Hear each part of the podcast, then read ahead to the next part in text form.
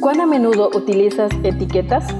En la actualidad, el concepto etiqueta ha ganado un espacio significativo en todas las áreas de la vida. Las utilizamos para identificar, clasificar o valorar. En este día compartimos Etiquetas para reflexionar de la autora Carolina Ramos. 365 reflexiones agrupadas bajo 7 etiquetas. Querido joven, descubramos la etiqueta para hoy. Buen día querido joven, ¿qué tal? Bienvenido a un nuevo mes. Estamos compartiendo en el primer día de septiembre. La clasificación para hoy es Historias de hoy.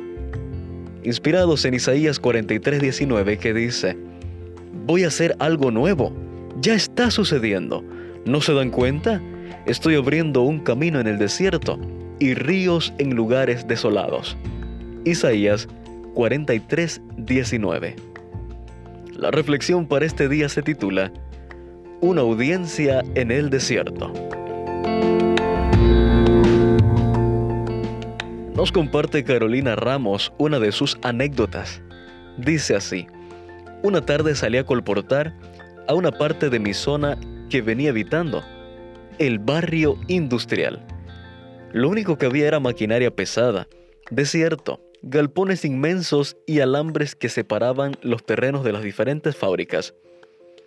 Me costaba mucho imaginar cómo entraría ahí con todos los carteles que prohibían el paso y sin una entrada en cientos de metros.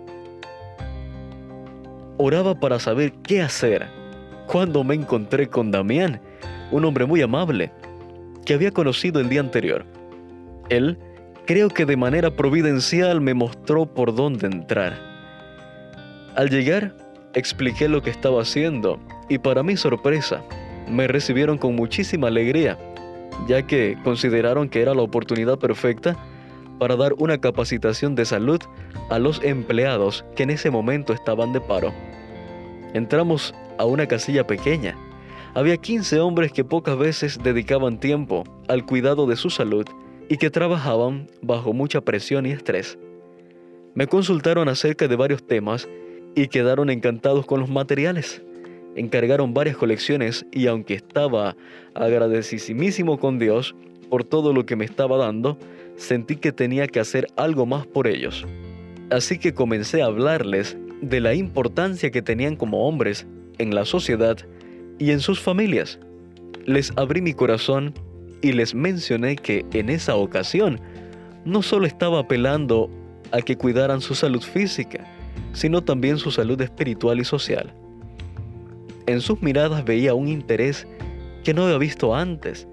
Muchos de ellos eran padres, muchos de ellos estaban divorciados y sufrían las consecuencias de las malas decisiones que habían tomado en su estilo de vida desordenado.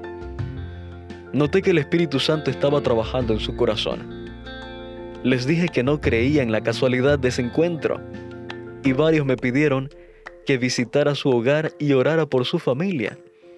Cuando visité por segunda vez, a uno de ellos me dijo, sé que esto que nos dijiste y que nos vendiste fue muy bueno y nos va a hacer mucho bien. Querido joven, con esta experiencia te quiero decir que no hay terrenos difíciles para Dios. Donde solo se veía un gran armazón de hierro y un terreno baldío, había muchos corazones que debían ser alcanzados por el Evangelio.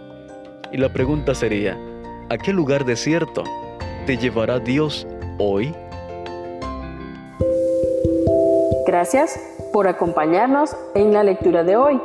Esperamos que esta etiqueta te motive a caminar cada día con Dios. Te esperamos en nuestro próximo programa.